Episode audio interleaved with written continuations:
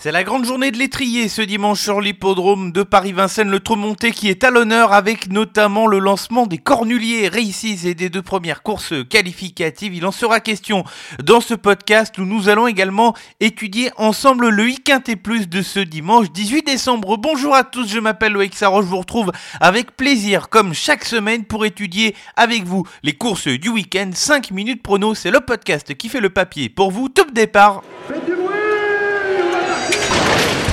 il s'entre maintenant dans la dernière ligne droite. Faites vos jeux.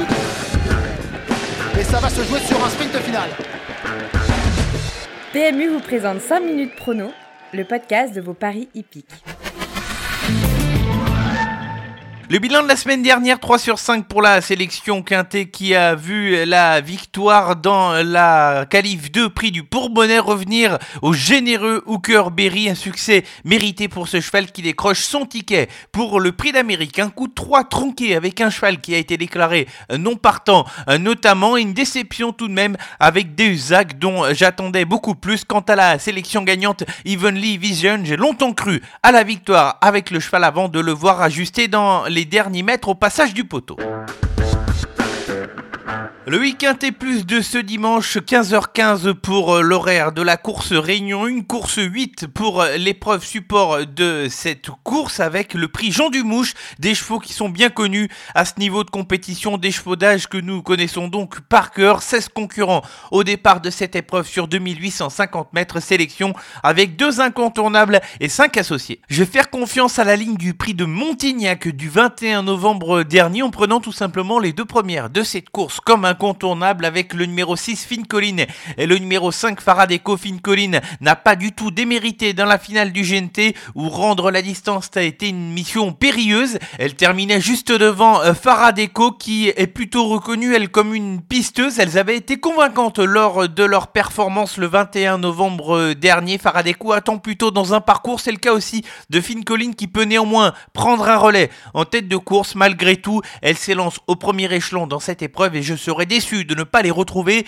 dans les 5 premiers à l'arrivée. 5 associés dans l'ordre de mes préférences. Débutons avec euh, celui qui fait le déplacement en France. C'est le numéro 11. Il s'agit de Million Dollar Rhyme. Le cheval revient dans l'hexagone avec des ambitions. Lui qui a déjà foulé la piste de Vincennes par le passé. Franck Nivard le connaît par cœur. Il avait fait l'arrivée à plusieurs reprises avec lui. C'est un très sérieux client pour un bon classement dans cette épreuve. Enchaînons avec le numéro 3. C'est Marcelo Wib qui avait terminé troisième derrière Faradeco et Finn Collin dans la course de référence du 21 novembre dernier. Le cheval est en forme, il est déféré des quatre pieds, une configuration dans laquelle il est très souvent en réussite. Il alterne les courtes distances et les longues distances. Il faut que ça se passe bien durant le parcours avec lui. Néanmoins, là aussi, il part au premier échelon, une donnée importante sur le Iquinté Plus de ce dimanche et c'est une chance régulière. Poursuivons avec un cheval qui a été malchanceux à l'occasion de sa dernière course, c'est le numéro 8, Frick Duchesne. Il se classait à la troisième place avant d'être disqualifié après enquête, après avoir gêné un concurrent. Lui aussi, sa marge est réduite car il doit attendre dans un parcours. C'est un cheval qui possède une excellente pointe de vitesse lorsqu'il sait attendre. Il faut avoir une bonne course avec lui. Enfin, un cheval qui peut pourquoi pas faire la course en avant et qui va lui aussi partir au premier échelon dans cette course, c'est le numéro 7, Copsy. C'est un point fort avec lui de pouvoir aller en tête dans cette course où on peut se demander qui est capable de faire du train dans cette course. Il est au top de sa forme du haut de ses 10 ans et il va nouvelle fois donner le meilleur de lui-même. Enfin, terminons avec un cheval qui va s'élancer au deuxième échelon et qui fait le déplacement depuis le centre-est de la France. Cet éclat de gloire, le numéro 12, un cheval qui est constant au fil de ses performances et qui euh, va essayer de revenir à Vincennes avec l'optique d'un bon classement. Il devra rendre la distance. De ce fait, je le vois plus comme un 3, 4, 5e possible à l'arrivée du Iquinté. Ma sélection pour le Iquinté Plus de ce dimanche 18 décembre sur l'hippodrome de Paris-Vincennes. Nous serons réunion une course 8 les incontournables portent le numéro 6 Finn Collin et le 5 Faradeco et les associés dans l'ordre de mes préférences avec le 11 Million Dollar Rhyme, le 3 Marcelo Wib, le 8 Frick Duchesne, le 7 c'est Copsy et enfin le numéro 12 Éclat de gloire.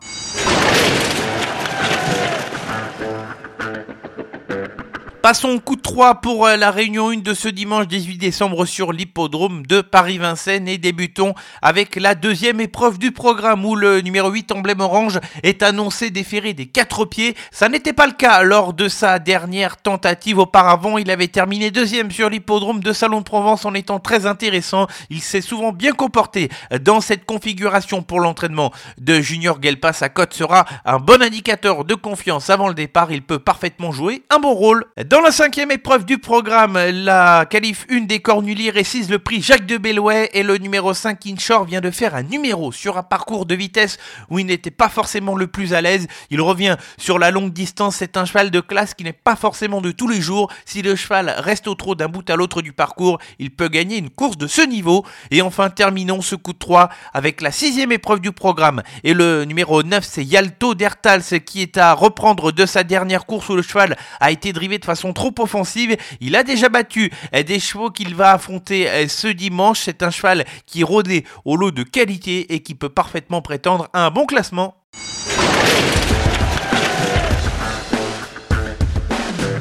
Avant de se quitter, comme d'habitude, la sélection gagnante qui va se dérouler ce dimanche avec les galopeurs sur l'hippodrome de Pornichet en Rayon 4. Et dans la troisième épreuve, j'ai choisi de vous parler du numéro 13, c'est Eternal Love qui vient d'arriver depuis peu chez Henri-François Devin et qui s'est comporté de façon honorable sur l'hippodrome de Chantilly dans une course à condition. Il a hérité d'un bon numéro dans les stalles de départ sur cette piste de Pornichet où il ne faut pas se retrouver trop loin du groupe de tête. Il redescend un peu de catégorie dans cette course et il me semble compétitif pour décrocher l'une des trois premières places à l'arrivée et pourquoi pas la victoire. C'est terminé pour le 186e numéro de 5 minutes prono. J'ai été ravi de vous retrouver pour étudier les courses de ce week-end et on se donne rendez-vous le week-end prochain. Pas de vacances pour 5 euh, minutes prono qui étudiera ensemble avec vous les courses événements de la semaine prochaine avec notamment des courses qualificatives encore une fois au prix d'Amérique Legend Race. Bon week-end à tous. Jouer comporte des risques. Appelez le 09 74 75 13 13. Appel non surtaxé.